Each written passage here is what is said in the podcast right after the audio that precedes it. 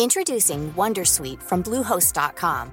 Website creation is hard, but now with Bluehost, you can answer a few simple questions about your business and get a unique WordPress website or store right away. From there, you can customize your design, colors, and content. And Bluehost automatically helps you get found in search engines like Google and Bing. From step-by-step guidance to suggested plugins, Bluehost makes WordPress wonderful for everyone. Go to bluehost.com/wondersuite. Salut, c'est Marion Lefebvre.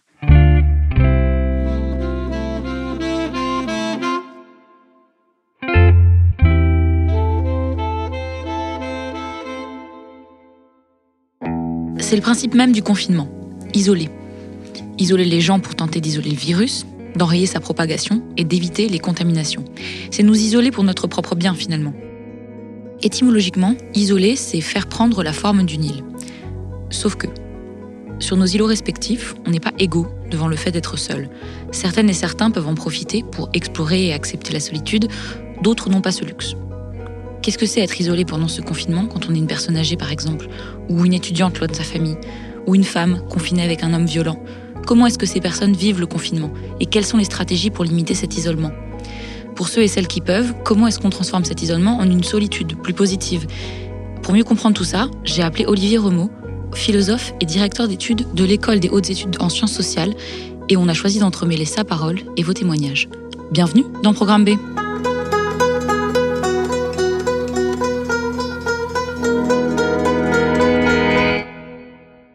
Alors dans notre euh, situation de confinement, euh, je crois qu'il faut, veiller à distinguer un petit peu les situations parce qu'on on est quand même beaucoup dans le cas par cas. Euh, je crois que c'est extrêmement important de ne pas généraliser. Euh, tout dépend des situations personnelles. Donc la solitude, euh, moi c'est un mot auquel j'attache un sens plutôt positif. Je m'explique, c'est-à-dire que si elle est subie, cette solitude, pour moi, c'est l'isolement. Je pense qu'il faut vraiment distinguer isolement et solitude.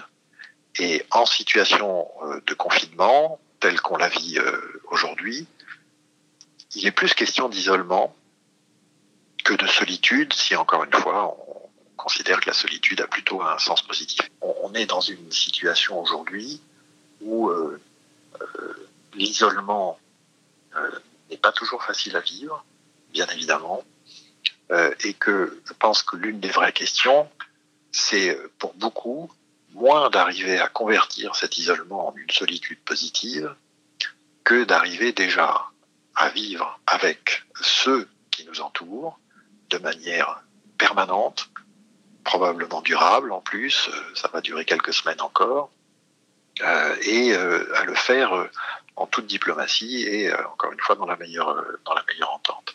Pas toujours facile, surtout quand on a des voisins pas très solidaires. Moi, je suis euh, étudiante en alternance et euh, j'étudie dans une ville et je travaille dans une autre. Et dans la ville où je travaille, j'ai pas fait installer Internet parce que bah j'y suis moins souvent et que c'est un appartement que je vais pas avoir pour très longtemps, juste pendant un an. Et puis surtout, comme je travaille euh, au travail, euh, j'ai accès à Internet.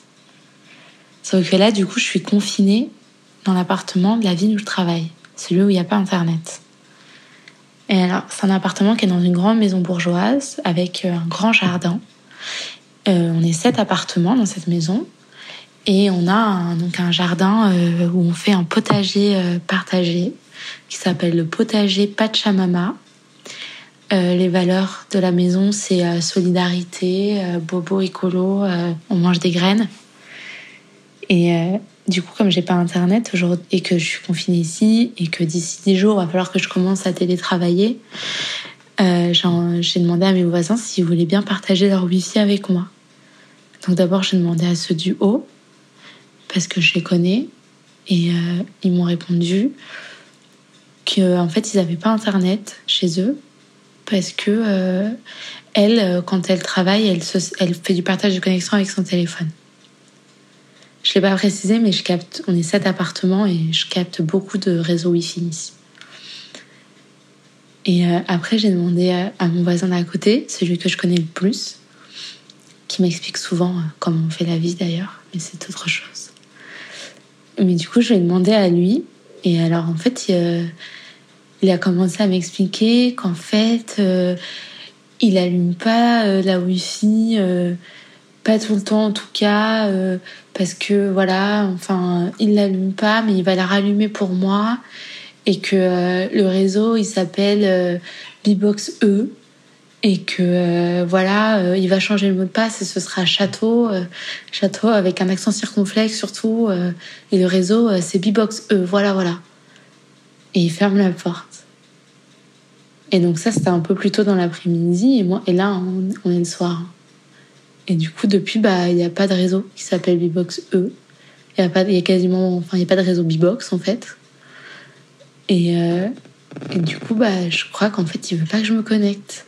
Donc du coup, bah, j'ai pas internet parce que mes voisins, ils veulent pas me prêter leur wifi. Je ne sais pas de quoi ils ont peur. Mais du coup, je suis confinée sans internet. Mais j'ai un beau jardin avec un potager partagé qui s'appelle Pachamama et avec les valeurs de la maison qui sont la solidarité. Bon, finalement, un voisin plus sympathique a fini par aider Camille. Mais comme quoi, l'isolement peut être rompu, ou en tout cas atténué, par quelque chose d'aussi simple qu'un code Wi-Fi. Pour d'autres, plus isolés, c'est plus compliqué. Cet isolement, il peut se conjuguer euh, justement de manière extrêmement différente selon les, les cas de figure. Ce qui me paraît évident, c'est que le confinement, euh, par ailleurs justifié, renforce euh, évidemment l'isolement des gens qui sont déjà isolés.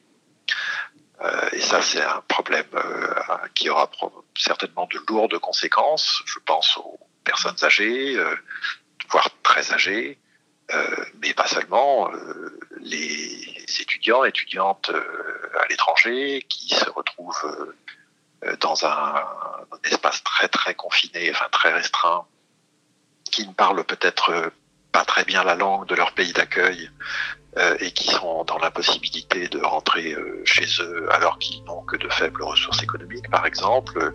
Bon, tous ces cas peuvent, euh, peuvent aussi en rencontrer d'autres.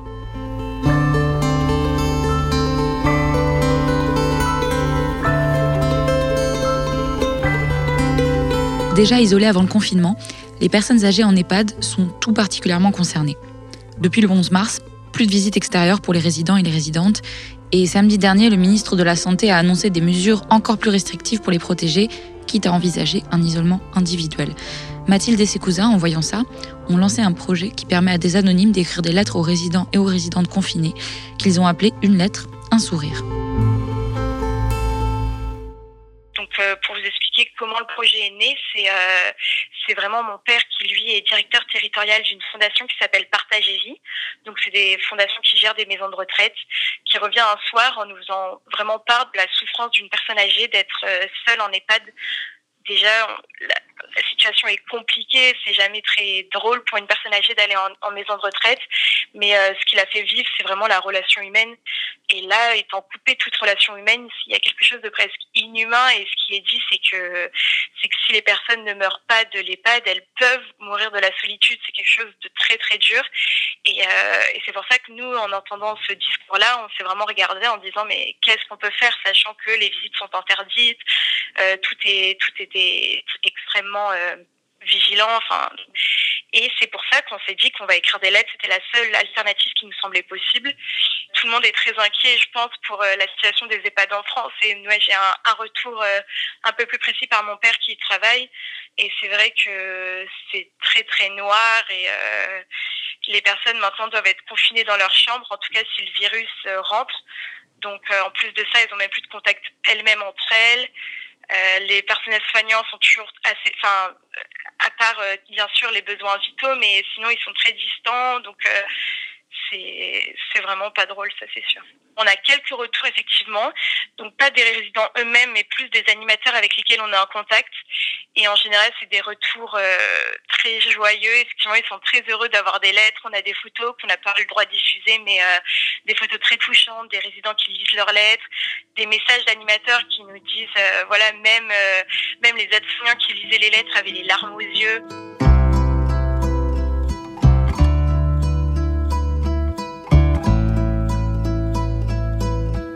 Autre population citée par Olivier Remaud, les étudiantes et étudiants, étrangers ou non.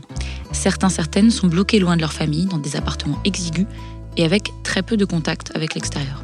Je m'appelle Maria, j'ai 23 ans et euh, je suis actuellement étudiante à Sciences Po Paris et euh, je suis en master et en césure actuellement, donc euh, je, suis stagiaire et en télétravail. Donc du coup, je, je, vis en résidence universitaire et je vis dans un 20 mètres carrés. C'est hyper compliqué du coup, puisque j'étais pas sortie, en fait, à partir du moment où la première fois où le président euh, s'était exprimé euh, sur les mesures de, confinement. Euh, j'avais fait mes courses, j'avais fait des grosses courses, et puis après, j'étais plus sortie.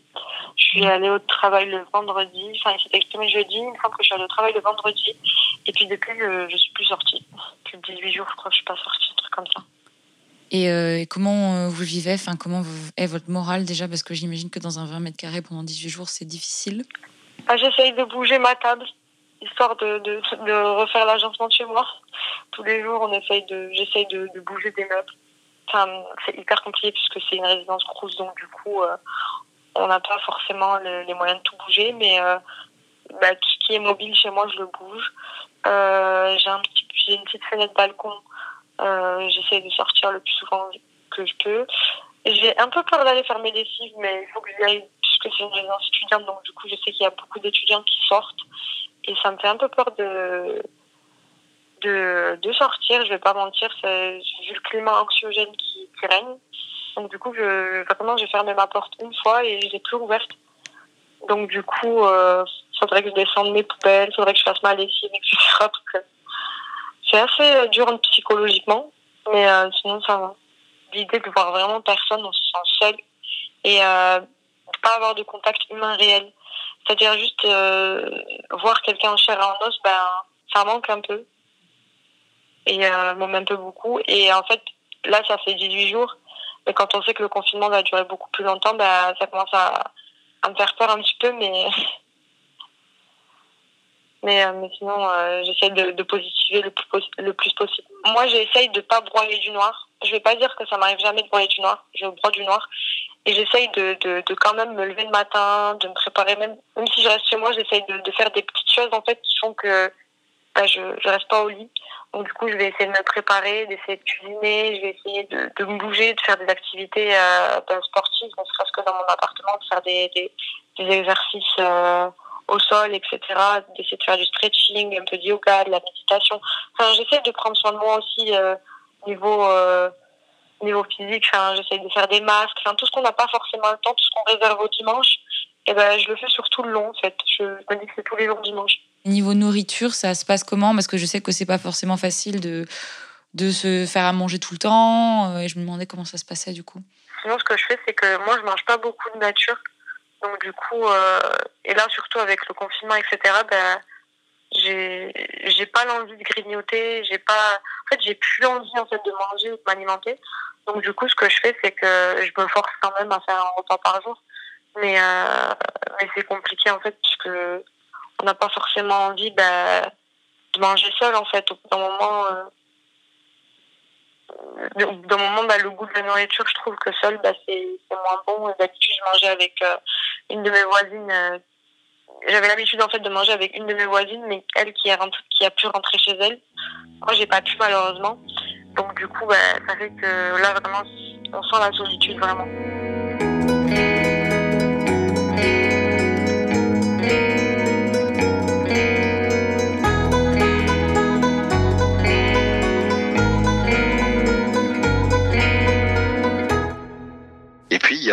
Un autre type d'isolement au moins qui est l'isolement que j'appellerais de groupe, c'est-à-dire euh, euh, le confinement qui à ce moment-là oblige plusieurs personnes à vivre ensemble euh, dans un espace, dans un même espace.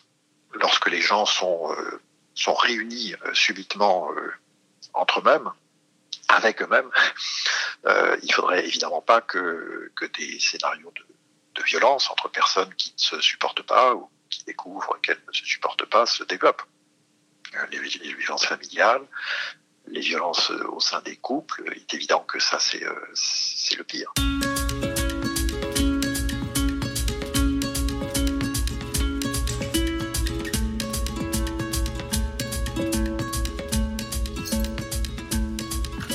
Ces dernières violences ont explosé depuis le début du confinement. Et toutes et tous confinés, ou en tout cas en majorité, c'est d'autant plus difficile de briser le tabou qui entoure ces situations et d'agir. Chloé, membre du groupe de collage contre les féminicides à Paris, qui affiche sur les murs de la capitale des messages contre les féminicides et les violences conjugales, m'en a un peu parlé. Euh, alors, bah, il y a les premiers chiffres qui sont tombés euh, très récemment. Euh, on est sur une augmentation de 36% à Paris et 33% sur le reste du territoire. Donc, donc on voit que c'est des, des chiffres qui ont augmenté assez drastiquement. A eu également les résultats de la Chine, euh, où on voit que dans certaines provinces, alors j'ai plus les noms en tête, mais dans certaines provinces, euh, on est à une augmentation de 50% des cas reportés de violences conjugales. Donc on voit bien que le confinement, euh, c'est vraiment un amplificateur et un intensificateur des violences qui sont vécues par les femmes. Dans la vie de ces femmes, elles peuvent plus aller au travail pour pouvoir échapper aux violences. Il n'y a plus de, voilà, de moments où on peut échapper à son domicile dans la journée. Du coup, elles se retrouvent totalement confinés avec leur agresseur. Et déjà pour n'importe qui, c'est extrêmement compliqué de se retrouver confiné euh, euh, à plusieurs euh, sans pouvoir sortir. Mais dans le cas des violences, on se rend compte que ça met une pression supplémentaire sur bah, sur les épaules de la femme et que les violences effectivement s'intensifient. C'est vraiment bah, c'est la dynamique même du confinement en fait. C'est la, pression s'intensifie parce que justement les femmes ne peuvent pas sortir, ne peuvent pas échapper à ces violences là. Et pour autant, être confiné, euh, ça ne veut pas pour autant dire qu'il faut rester avec un, un conjoint violent, c'est ça? Non, tout à fait. Euh, alors euh, autant on n'a pas le droit de sortir effectivement euh, sans motif sérieux, autant il est absolument pas interdit de fuir. au contraire, les moyens qui sont à disposition de ces femmes pour pouvoir échapper, bah, déjà c'est le 3919 qui est le numéro dédié pour les femmes victimes de violences, qui a été d'ailleurs, je préfère le préciser, hein, mais suspendu par le gouvernement pendant la première semaine parce qu'il y a eu une mauvaise anticipation du basculement des répondantes en télétravail ça a été euh, quelque chose euh, qu'on a essayé de beaucoup euh, médiatiser entre guillemets parce que euh, on trouve ça complètement incroyable que ce qui est censé être la grande cause du quinquennat, bah, on se rend compte en fait que les mesures sont pas du tout mises en place, que les femmes sont complètement abandonnées à leur sort.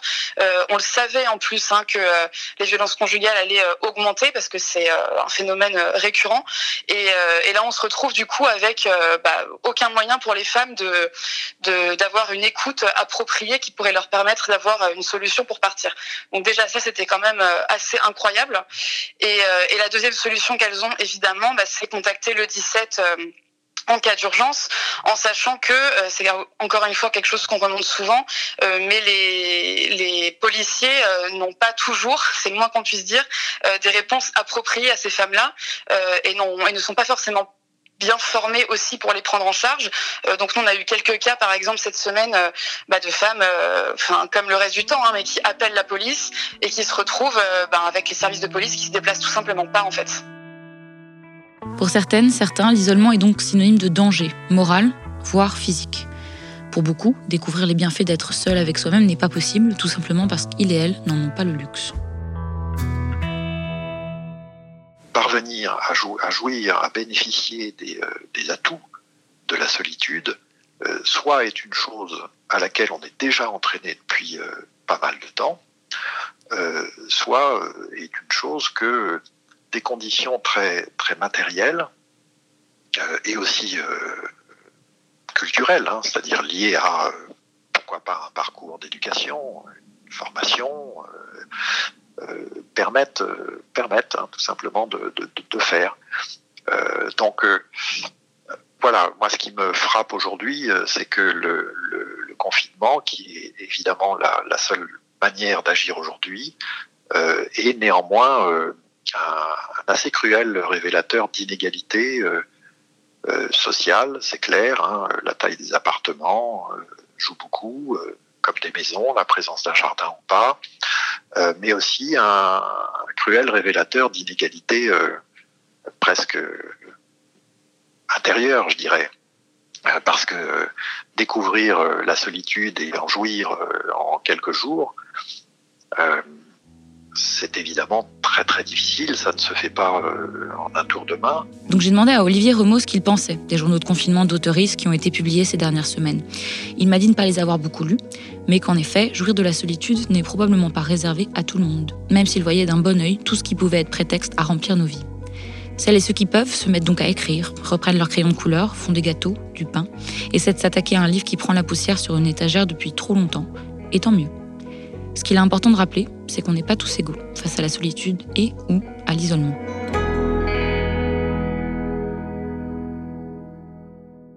Si vous vous sentez seul ou vous êtes isolé et que vous pouvez écouter cet épisode pourtant, c'est que vous avez accès à Internet.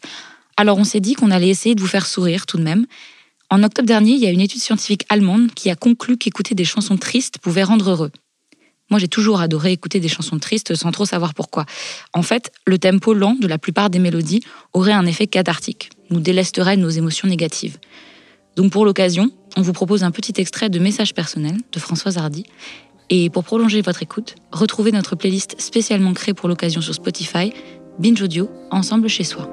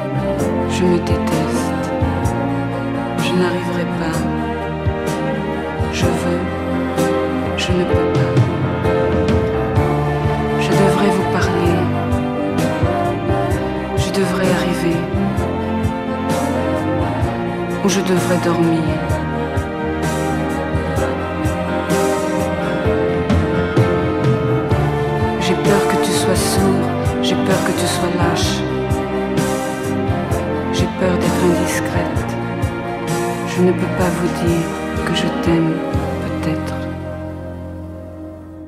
Merci à toutes celles et ceux qui ont témoigné dans cet épisode, Camille, Mathilde, Maria, Chloé, et merci à Olivier Remaud. Merci pour vos nombreux témoignages, on pense à vous toutes et tous.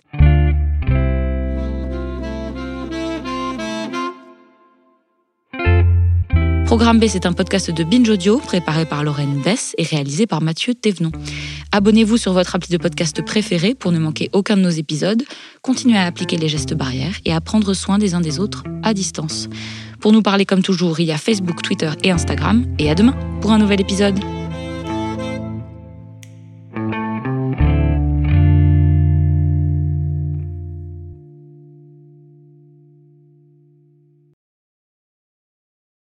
Salut, je m'appelle Camille Test, je suis journaliste et prof de yoga et j'anime Encore Heureux, un podcast sur la santé mentale. Deux fois par mois, on se pose des questions très simples, du genre comment on fait pour avoir un rapport apaisé à la nourriture, peut-on vraiment travailler et être heureux, ou encore pourquoi se réconcilier avec le sport. Avec mon équipe d'expertes et d'experts, on repose les bases, on décrypte les problèmes, on les replace dans un contexte global et surtout, on trouve des solutions. Car même si le monde va mal, on a le droit de vouloir être encore heureux. Encore heureux, c'est un podcast de Binge Audio, déjà disponible sur votre appli de podcast habituel.